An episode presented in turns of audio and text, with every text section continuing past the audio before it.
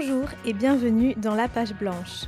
Je suis Émilie et dans ce podcast, je reçois des autrices pour parler de leurs livres et d'écriture, d'édition et de processus créatifs. Avec ces discussions, j'espère partager avec vous des idées de lecture, mais aussi une bonne dose d'inspiration.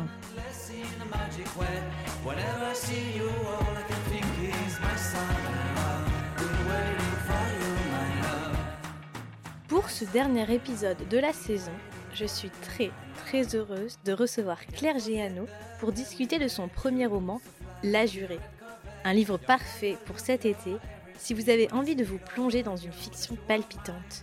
Dans ce roman que l'on dévore sans parvenir à s'arrêter, nous suivons le parcours d'Anna, appelée à être jurée au cours d'un retentissant procès pour meurtre.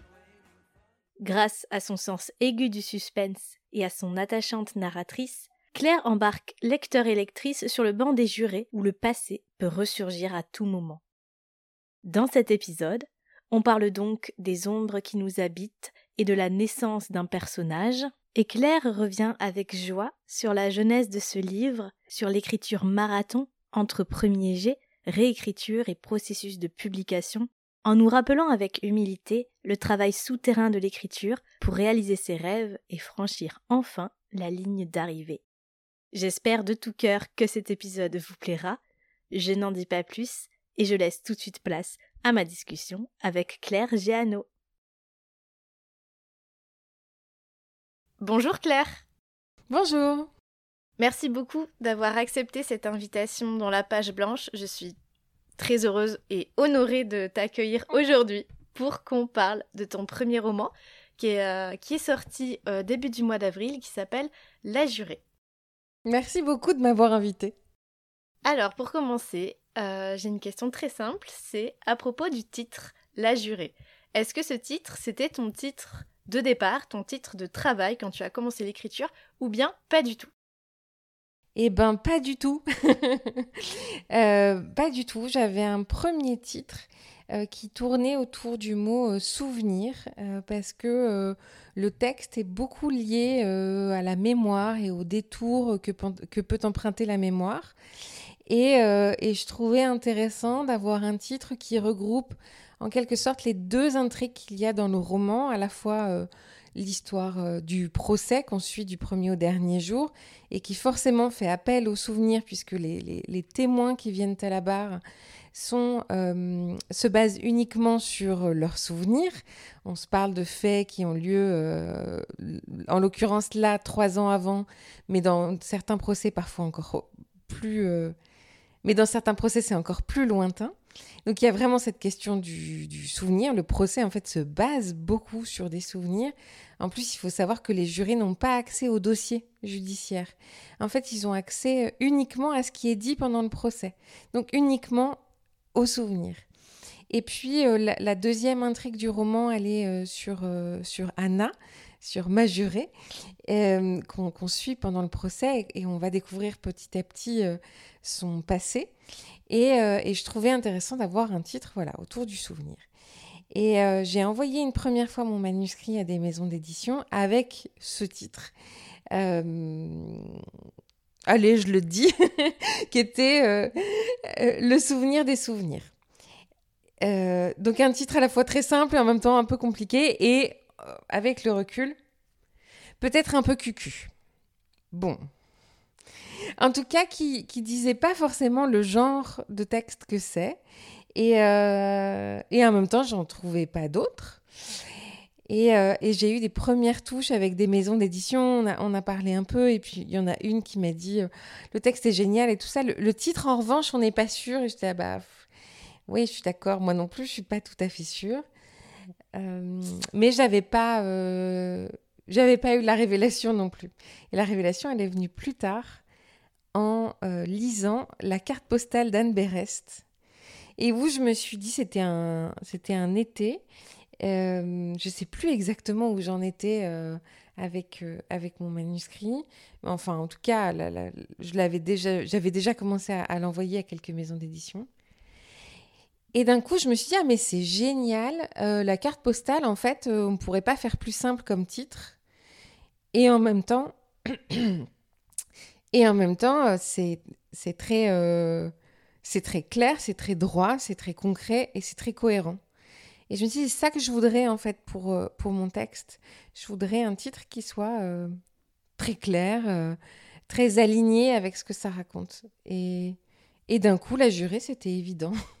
Je trouve que c'est un, titre hyper, hyper cohérent et surtout très intrigant malgré cette, cette simplicité-là. Donc, merci de nous avoir révélé le, le premier titre.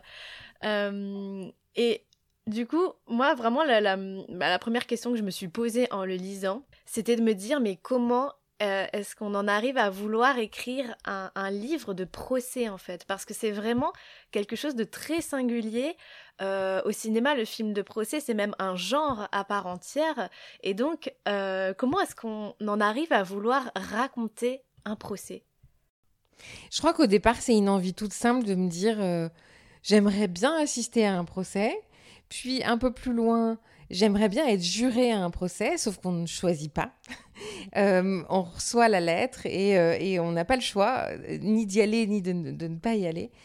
Et donc, je me suis dit que j'allais aller voir par moi-même. En fait, ça faisait très longtemps que je me disais qu'il fallait que je pousse la porte d'un tribunal et que je me renseigne pour voir comment y assister, quel jour ça avait lieu. En fait, de loin, ça paraissait un petit peu complexe, alors qu'en réalité, il suffit juste de s'y intéresser et on trouve toutes les infos. Et, euh, et au départ, c'est vraiment cette curiosité-là qui m'amène euh, à suivre un procès et l'intuition qu'il y a là-dedans quelque chose de très romanesque. Euh, parce qu'on a une unité de temps, une unité de lieu, des personnages. Évidemment, quand on se parle de victimes, quand on se parle d'accusés, euh, on a une intrigue sous-jacente en fait euh, qui, qui, qui, apparaît devant nos yeux. Et franchement, on a aussi des sacrés coups de théâtre. Donc finalement, il a suffi que j'aille au bout de cette curiosité, de cette envie d'assister à un procès pour très vite être convaincue que qu'il y avait là matière à écrire un roman. Oui, et puis peut-être que hum, le fait que tu n'aies pas été juré toi-même, euh, ça donne un, regard aussi intéressant sur, euh, sur le texte, puisque tu ne peux pas te nourrir d'une expérience euh, vécue pour le coup, et ça oblige quelque part à, à franchir la porte de la fiction et de la fiction pure, même si j'imagine que tu t'es beaucoup nourri euh, d'éléments extérieurs pour écrire le livre, mais que toi, en tant qu'autrice, ça te, ça te, ça t'ouvre une porte en fait sur l'imaginaire aussi et sur, euh, sur la fiction de manière, j'imagine, assez euh, satisfaisante. En fait, à plein de moments, j'étais sur ces bancs qui sont extrêmement durs, des, des, tribunaux à Rennes, à Paris notamment. les habitués, ils viennent même avec un coussin, hein, c'est dire. parce que quand on passe euh, facilement 8-10 heures dans la journée sur ces bancs en bois, euh, le, corps aussi subit. J'ai essayé de le raconter par moments euh, dans le livre parce que cette immobilité du corps, elle est très intéressante et elle, elle nourrit sûrement les images qui se créent dans nos têtes. je ne sais plus où je voulais aller. Euh, et donc, à plusieurs reprises, en étant euh, dans le public, je me suis dit, oh, finalement, c'est pas mal de pas devoir euh, choisir à la fin de pas de faire partie des délibérations à la fin de ce procès, parce que je me sentirais terriblement mal et ce serait horrible. Donc, sans arrêt, je me suis, je me suis projetée à cette, à cette place-là pour tout avouer. J'ai même déjà suivi le groupe des jurés euh, à leur pause déjeuner pour voir un peu qui parlait avec qui, où est-ce qu'ils allaient déjeuner, euh, est-ce que chacun partait dans son coin. Enfin, vraiment, j'ai fait mon, inspectrice, j'ai laissé traîner mes oreilles, j'ai euh, écouté les familles aussi se parler pendant les pauses. Je suis allée voilà, j'ai vraiment traîné à droite à gauche pour essayer de, de grappiller le plus d'infos. Et pour ce qui est de, du ressenti des jurés en eux-mêmes, j'ai interviewé euh, des amis, des amis d'amis, des connaissances qui l'avaient euh, été et je leur ai posé tout un tas de questions pour, euh, pour nourrir justement mes personnages. Et en plus de cette, ce travail d'investigation dans les procès, est-ce que tu as lu des choses euh, que ce soit des... Alors je sais pas si, d'ailleurs si ça existe, des, des, rapports de procès, des choses techniques comme ça, et évidemment de la littérature autour des procès, des films. Est-ce que voilà, tu as élargi aussi ton, ton, ton, ton champ d'investigation sur euh, d'autres médias et, qu'est-ce que ça t'a apporté pour, euh, bah voilà, pour la réflexion et pour nourrir le, l'idée au départ, ce qui était qu'une idée? Hmm. Je suis une grande fan de euh, Elise Costa. qui, qui, est connue sur Instagram sous le nom Motel Détective, mais qui est surtout connue pour deux choses, ses articles sur Slate, où elle fait des, des, récits de procès. Et je dis bien récits et non rapport parce que euh, c'est à la limite de la nouvelle. Je sais même pas quel genre euh, donner à ce qu'elle fait parce que c'est très écrit, c'est très narré et c'est très très bien écrit. Euh, ça, ça m'a beaucoup nourri, je pense, l'imaginaire et et, une foule de petits détails d'une manière ou d'une autre. Je pense que ça, ça a beaucoup joué. Euh, j'ai aussi beaucoup écouté son podcast qui s'appelle Fenêtre sur cours, qui est euh, sur Arte Radio, que j'adore, même si c'est arrêté. Qu'est-ce qu'il y a d'autre? Je pense vraiment plein, plein de choses. Des podcasts, évidemment. des podcasts, alors peut-être pas euh, peut-être pas Affaires sensibles, qui est vraiment dans un genre particulier, mais, euh, mais des, podcasts euh, d'investigation sur des affaires. et, puis, et puis, en livre, je suis tombée sur un ou deux témoignages de jurés qui racontaient leur, leur expérience. Vraiment des histoires vraies qui n'étaient pas toujours euh, très bien narrés, mais qui m'ont permis aussi de, qui m'ont permis aussi euh, d'apprendre euh, des petites choses à droite à gauche. Et moi, ce que j'ai trouvé fou en lisant le livre, c'est que qu'on ait vécu ou pas cette expérience de juré, parce que moi, à titre personnel, je ne l'ai pas vécu, mais je trouve que tu arrives à nous plonger vraiment dans cet univers-là et à nous faire, nous, euh, nous poser des questions vis-à-vis de ce que pourrait être cette expérience et de en fait comment est-ce que on vient juger des gens dont on ne sait rien, dont il faut euh, tout comprendre en seulement quelques jours et, euh, pour lesquels il faut ben, émettre une, sentence ou un acquittement. Et, j'ai trouvé vraiment intéressant ce, doute perpétuel qui reste dans la tête de, la jurée, mais aussi des jurés d'une manière générale. Et, en fait, ça me fait vraiment penser à cette histoire de, qu'on retrouve dans dans 12 hommes en colère dans le film où, euh, où Henri Fonda euh, pose cette théorie du doute raisonnable euh, et, et, en fait tout le livre de la jurée tourne autour de cette idée de à quel moment est-ce qu'on peut avoir suffisamment de certitude pour déclarer les accusés coupables Est-ce qu'il n'y a pas un moment où on peut avoir ce fameux doute raisonnable? Et je trouve ça très intéressant de voir comment chaque juré en fait euh, interprète euh, cette notion de doute, de vérité ou de certitude différemment. Il y en a qui disent mais moi je suis sûr qu'ils l'ont fait, qu'ils ont commis le meurtre, etc. Euh, mais en fait est-on jamais vraiment sûr? Et je trouve que, que le, roman pose vraiment très subtilement ces questions-là et on se sent presque juré à leur côté. Je suis hyper heureuse que tu dises ça parce que c'était vraiment un de mes objectifs, c'était de placer le lecteur comme un membre finalement euh, du jury, qu'il puisse, euh, aux côtés de d'Anna et des autres jurés, se poser les mêmes questions, se dire euh, sans arrêt et moi qu'est-ce que j'en pense? je disais tout à l'heure que les jurys n'ont accès que à ce qui est dit pendant le procès. Le lecteur, c'est la même chose, il n'a accès qu'à ce qu'on lui donne dans un roman. Euh, mais ça, je le dis de façon aussi plus générale. Euh, le lecteur ne se base que sur des mots et sur l'interprétation qu'il en fait.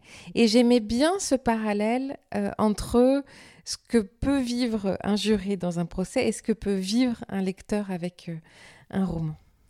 Oui, parce qu'on progresse en fait jour après jour comme on progresse page par page dans la lecture et on découvre euh, les choses en fait euh, en même temps que les personnages les vivent et il y a une expérience de lecture aussi qui est, euh, qui est assez, assez saisissante. Et hum, tout à l'heure tu disais que tu rappelais que le livre en fait était fondé sur deux intrigues qui s'entremêlaient. Il y a le déroulement du procès pour meurtre où deux accusés vont être jugés durant une semaine et une des jurées, Anna, la narratrice, euh, dont les souvenirs vont remonter lentement à la surface. Et donc on a comme ça l'histoire d'Anna et l'histoire du procès qui se déroulent euh, en même temps. Euh, et, je trouve que c'est vraiment une, très belle manière de bah, d'ancrer le récit dans à la fois quelque chose de concret, de sortir de l'aspect un peu technique du procès et de, de lui donner une vraie forme d'humanité aussi parce qu'on se rend compte à travers le personnage d'Anna auquel on peut s'identifier que euh, dans nos propres histoires, euh, si on remue un peu, il peut avoir des parts de doute, d'ombre, exactement comme dans euh, le procès où il y a toute cette, toute cette ombre sur lesquelles on n'arrive pas forcément à faire la lumière. Et j'ai trouvé ça hyper intéressant. Est-ce que c'était important pour toi? Est-ce que c'était une évidence d'avoir comme ça ces deux récits qui s'emboîtent l'un avec l'autre? Hmm. c'était une évidence que les deux, que les deux coexistent. La question, c'était où est-ce qu'ils se rencontraient?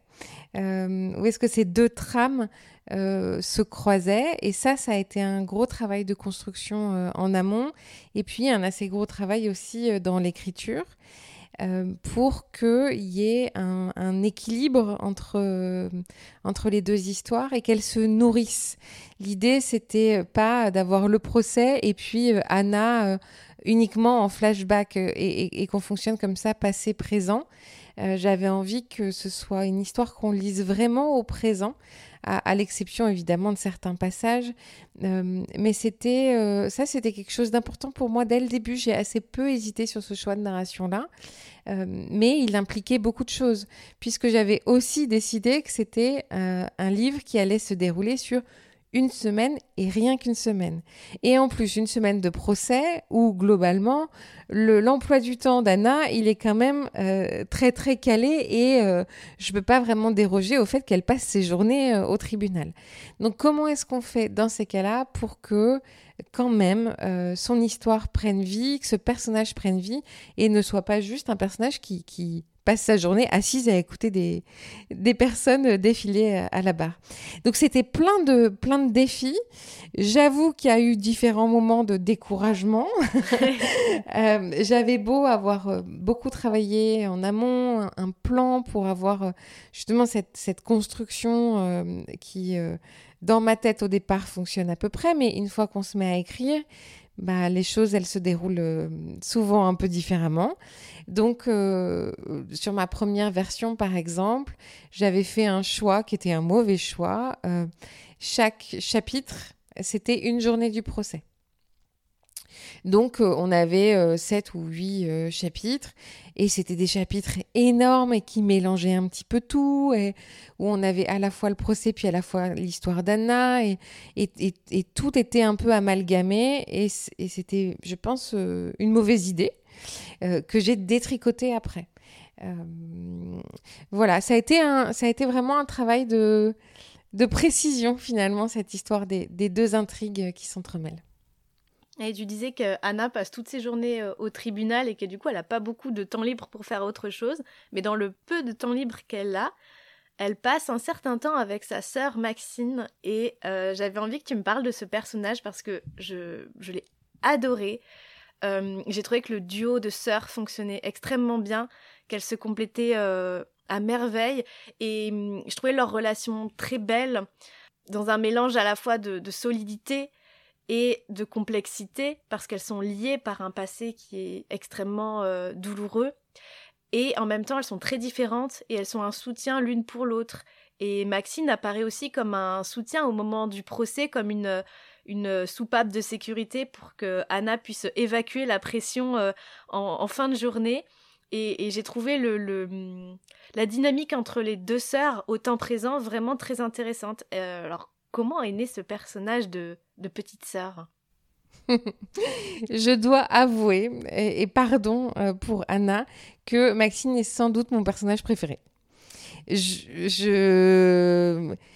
c'est un personnage qui est apparu euh, très facilement, qui était très évident. Et finalement, Anna, qui est celle qui raconte, donc, euh, qui se raconte peut-être un petit peu moins, puisqu'on est dans un roman à la première personne, elle, euh, elle se dessine aussi au fur et à mesure en contraste avec Maxine. On la découvre et on la rencontre par sa petite sœur qui, qu'on, croise comme ça régulièrement dans, dans le roman. il se trouve que on, dit souvent que dans les premiers romans, il y a beaucoup de choses autobiographiques. là, j'ai vraiment, je suis allée très loin dans la, dans la fiction et je suis même allée dans un domaine qui n'est pas le, mien. Mais s'il doit y avoir quelque chose de, de, très personnel là-dedans, il y a sûrement euh, il y a sûrement quelque chose autour de la famille qui m'intéresse beaucoup. J'ai un grand frère et une petite sœur. Alors, je ne suis pas Anna et elle n'est pas Maxine, c'est évident. Euh, mais ça euh, mais j'ai pu, à travers ces personnages, explorer des choses qui m'intéressaient, et notamment cette idée de grande sœur, de petite sœur, de qui protège qui, qui s'occupe de qui, quels sont les souvenirs qu'on partage, ceux qu'on mélange, euh, ceux finalement qui appartiennent, qui n'appartiennent plus à une seule personne, mais à la fratrie, et puis on ne sait plus bien euh, euh, laquelle est euh, laquelle a vomi euh, à l'aquarium de Saint-Malo, euh, de, de laquelle apparaît sur cette photo parce que les deux se, se ressemblent. Et ça, c'est des choses que j'ai moi-même expérimentées dans ma, dans ma famille.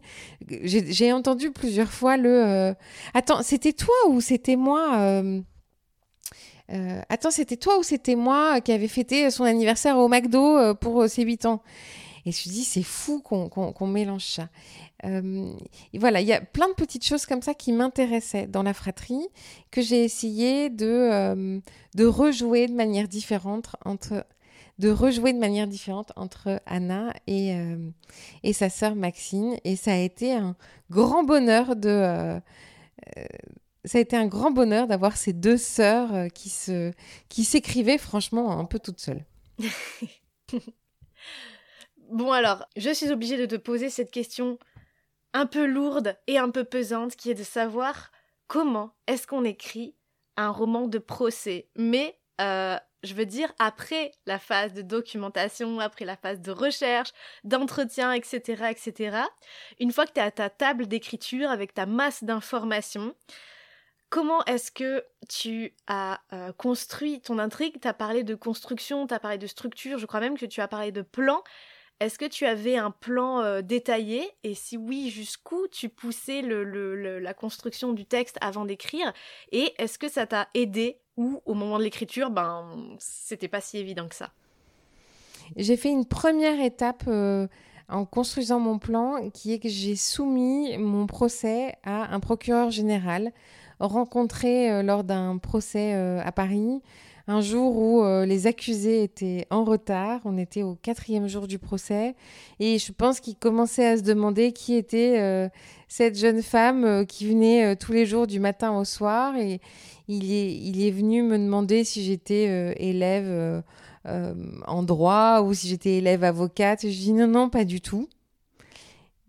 Il attendait que je continue, j'attendais qu'il pose la question. J'ai fini par lui dire j'ai un projet de livre et là, il m'a fait sourire parce que hum, il me dit Ah, est-ce que vous avez lu Les choses humaines de Karine Tuile? Et moi, c'est un roman que j'aime beaucoup et Karine Tuile fait partie des écrivaines qui m'inspirent vraiment. Donc je lui dis Oui, oui, évidemment, j'ai vraiment aimé. Et il me dit bah, Vous savez quoi? L'avocat général dans Les choses humaines, c'est moi. Et j'ai trouvé ça génial et je me suis dit Ah, mais est-ce que ce serait pas mon, mon porte-bonheur? Est-ce que cette personne-là ne va pas pouvoir, euh, euh, oui, m'aider sur la suite et puis, euh, et puis me porter bonheur, tout simplement Il a eu la gentillesse ensuite de me donner son numéro de téléphone et son adresse mail. Il m'a dit si vous avez des questions, si vous avez besoin, n'hésitez pas, je, peux, je peux essayer de vous répondre. Et ce que j'ai fait, c'est que j'ai construit d'abord mon procès comme si j'avais assisté à ce procès, en fait, en listant quels témoins vont être appelés à la barre, quels experts, euh, euh, qui va plaider quoi. Enfin, j'ai vraiment d'abord construit juste le, juste le procès, comme si j'y avais assisté. Euh, et puis je le lui ai soumis parce que j'avais peur d'oublier des gens dans ce procès fictif, mais quand même très très basé sur tout ce que j'avais pu voir. Je, le lui ai, je lui ai montré tout ça et on en a, on a discuté. Il m'a dit ah je trouve que il n'y a pas assez de témoins qui passent à la barre euh, pour euh, Lucille Moulin. Ah tiens, là, je trouve que les charges contre Frédéric Gagneron, peut-être que ça pourrait être revu un peu comme ça. Voilà. Et on a pu comme ça construire un procès crédible, vraisemblable, ce qui était très important pour moi. Je voulais pas m'appuyer sur un fait divers réel parce que je voulais pas faire un, un, récit de procès. Je voulais vraiment m'ancrer dans la fiction, mais c'était quand même nécessaire d'avoir d'avoir cette vraisemblance là. Donc d'abord, dans la phase de construction, il y a construire le procès. Et ensuite, il y a ce que je disais tout à l'heure de comment on entremêle ce procès avec l'histoire d'Anna. Et pour ce faire, j'ai été obligée vraiment, oui, effectivement, de construire un plan, même si j'avais peur que ça me bride. Euh, j'avais peur que, euh, bah, que, ça, ça coupe un petit peu l'envie d'écrire quand on sait, bon, bah, aujourd'hui, il faut... Euh, euh, faire telle scène, aujourd'hui il faut que j'écrive ça. Je sais pas, je me disais c'est quand même pas très romantique comme vision de l'écriture. Euh, donc j'étais pas très, j'étais pas très sûre de cette méthode, mais elle était, euh, elle était nécessaire pour pour ce livre en tout cas. On verra pour la suite.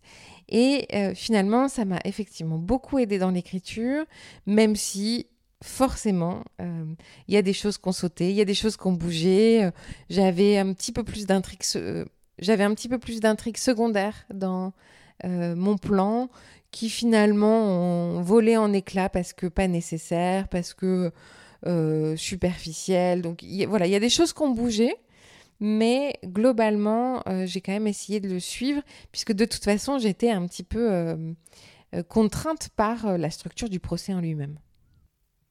Et est-ce que cette première partie d'écriture, le premier jet, ça s'est passé dans la joie, la peur, le doute, l'excitation, un peu tout à la fois. Dans quel état d'esprit t'étais au moment de l'écriture de ce premier jet? Euh, dans la joie, mais je crois que c'est le mot qui résume le plus euh, la manière dont je, perçois au global euh, la jurée. Ça a, été, ça a été beaucoup de joie, évidemment des doutes, évidemment des moments où où euh, je suis pas contente de moi, où je trouve ça difficile, où euh, euh, j'ai souvent dit autour de moi quand on me disait alors, t'en es où du livre? J'étais là, bah, j'ai l'impression de courir un marathon. Donc je sais que ça va être long, je sais qu'il y a une ligne d'arrivée tout au bout là-bas.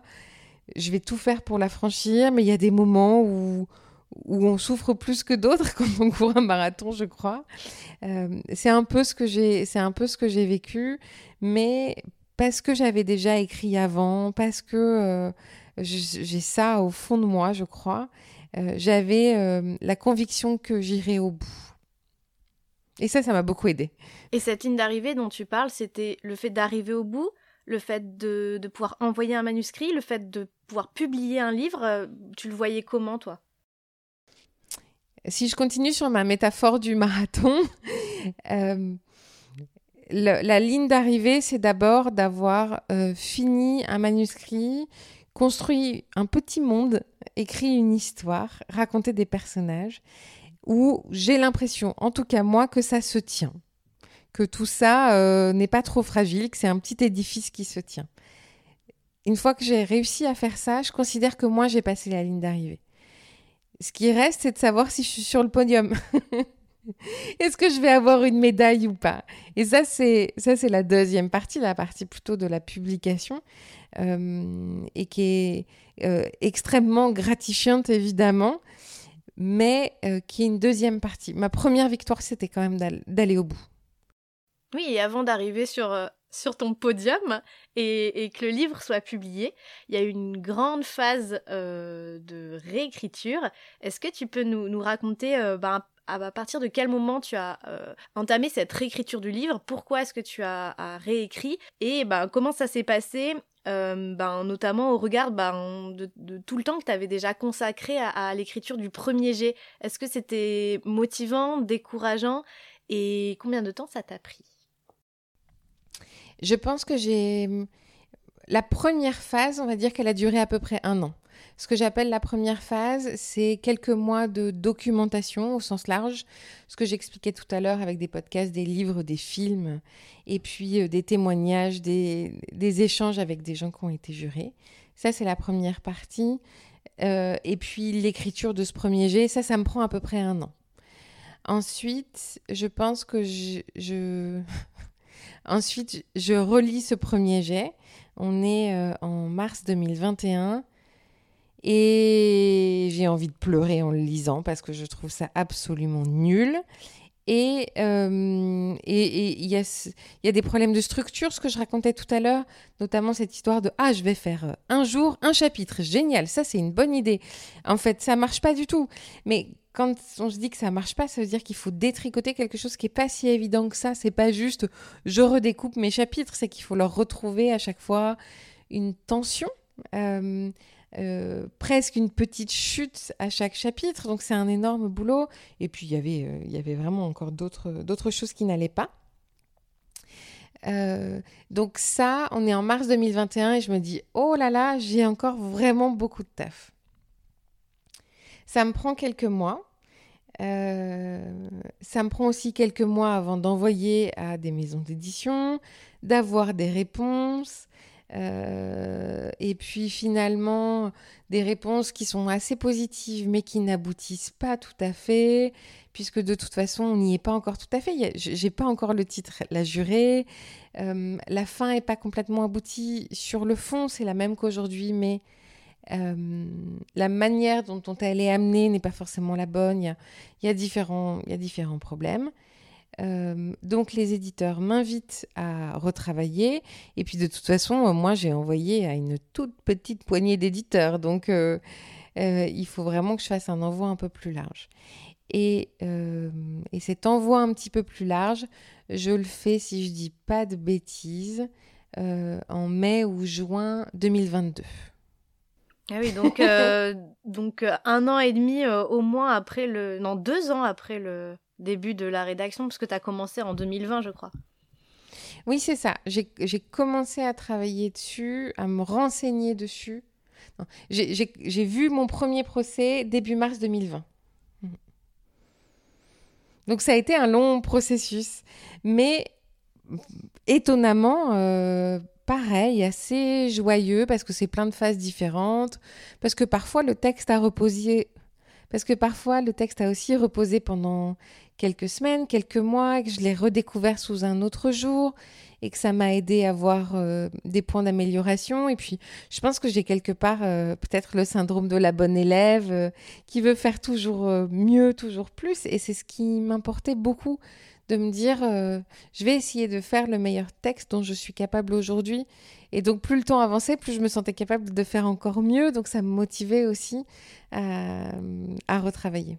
Oui, donc il y a vraiment cette idée que le temps entre euh, l'écriture et euh, l'édition, le, retravail et la publication, même si ça peut prendre des années, parfois c'est pour le mieux aussi. Donc ça c'est intéressant de, le voir comme ça, de pas le voir juste comme quelque chose qui prend des plombes et avec la sensation qu'on n'en verra jamais le bout.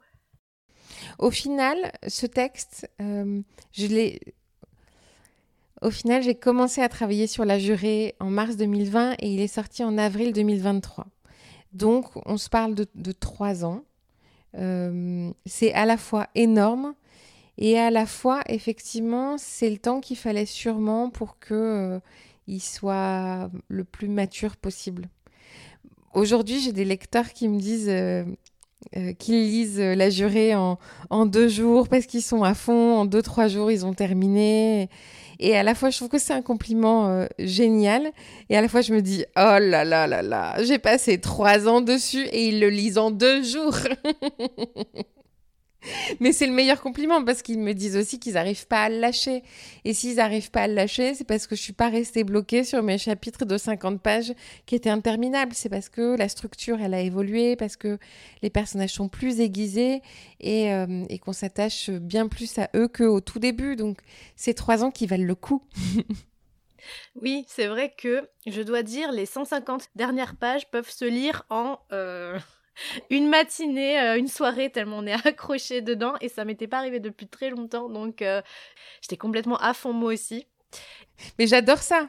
Moi, c'est ce que j'adore avec les livres. Franchement, quand euh, je suis impatiente de retrouver un livre le soir, c'est que le pari, il est réussi. Et quelque part, j'avais cette ambition secrète-là, quand, quand je construis mon texte, de me dire, j'ai envie j'ai envie qu'on ne le lâche pas en fait.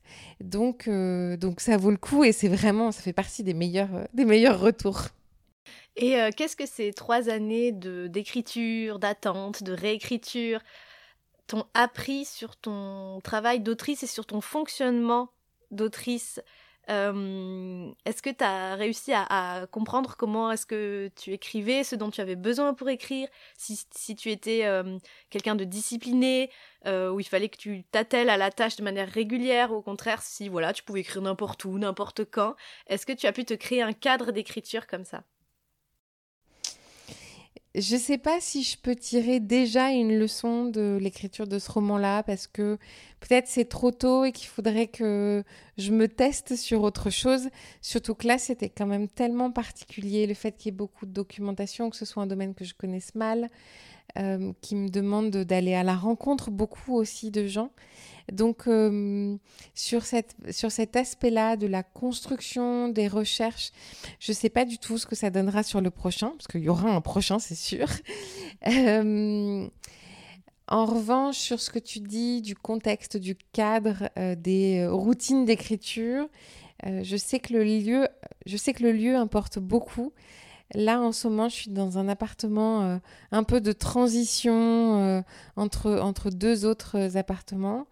Et autant j'étais hyper bien dans celui d'avant, c'est celui d'avant dans lequel j'ai écrit La Jurée. C'était un appartement lumineux où on voyait le ciel et où il y avait des, des, ondes, je sais pas. et les ondes, c'est aussi, il y avait une grande bibliothèque dans le salon euh, qui entourait la cheminée. Et je me sentais protégée par ces livres-là qui m'entouraient. Et là, dans l'appartement de transition dans lequel je suis et que je quitte très très bientôt, euh, bah, il n'y avait pas de bibliothèque. Donc tous les livres étaient posés en piles. Euh, un peu partout et puis on voit pas trop la lumière parce que c'est un deuxième étage sur cour et que c'est un peu sombre et que et en fait euh, je crois que c'est de ça dont j'ai besoin avant tout du calme euh, de la lumière et, euh, et d'être entourée par tous ces textes qui me font vibrer le reste les horaires les routines je sais pas tellement. Je, crois que parfois j'ai essayé de me discipliner et que ça a été une catastrophe parce que il a rien de bon qui sortait. Parfois je me suis laissée aller en me disant euh, la jurée, par exemple, je l'ai terminée les dernières euh, les, dernières semaines. Euh, je, je, je, travaillais vraiment la nuit jusqu'à 4 heures du matin et puis parce que j'avais besoin d'être dans, cette, dans une j'avais besoin d'être dans une atmosphère très particulière, mais il y a d'autres moments où j'écrivais comme tout le monde. Euh, enfin, il y a d'autres moments où je m'y mettais comme on va au travail euh, le matin. Ça varie, j'imagine que ça variera aussi pour les prochains et j'ai hâte. J'en arrive déjà à ma dernière question. C'est de savoir si, euh, au cours de l'écriture de ce livre, ou peut-être même avant, euh, ou peut-être même depuis, est-ce qu'il t'est déjà arrivé d'être confronté à la page blanche? Je crois pas. Je crois pas parce que euh, déjà la jurée, comme c'était un texte très balisé, très construit au départ, je savais toujours un petit peu quand même vers où j'allais, etc. J'ai mis en place aussi une petite technique pour m'encourager.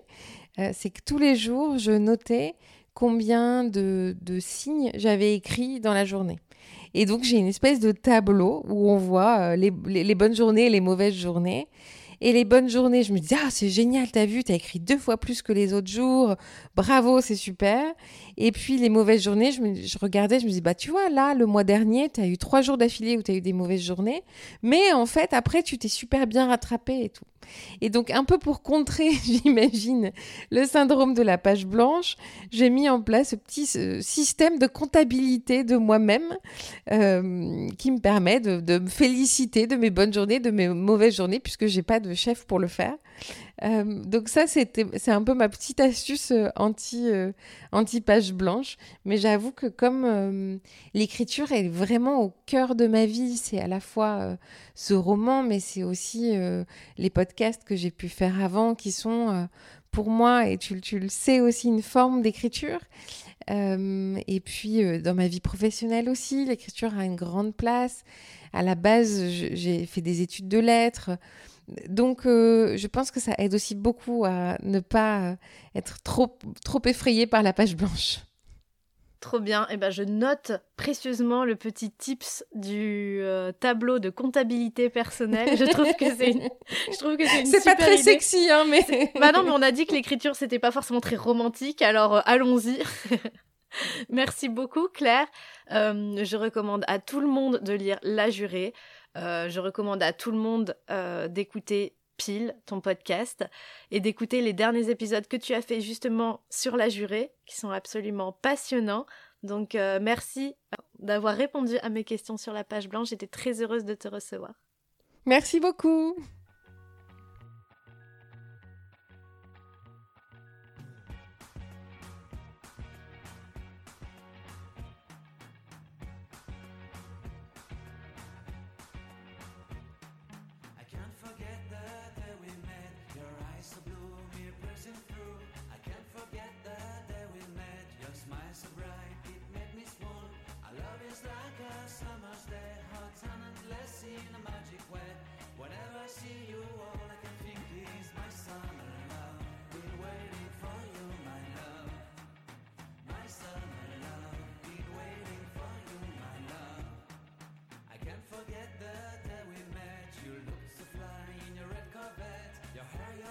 you're everything. When I see it all I knew that you were mine. I'm in love with your hair, your lips Your silhouette in the moonlight shine. With my love you won't ever be alone. My summer love, been waiting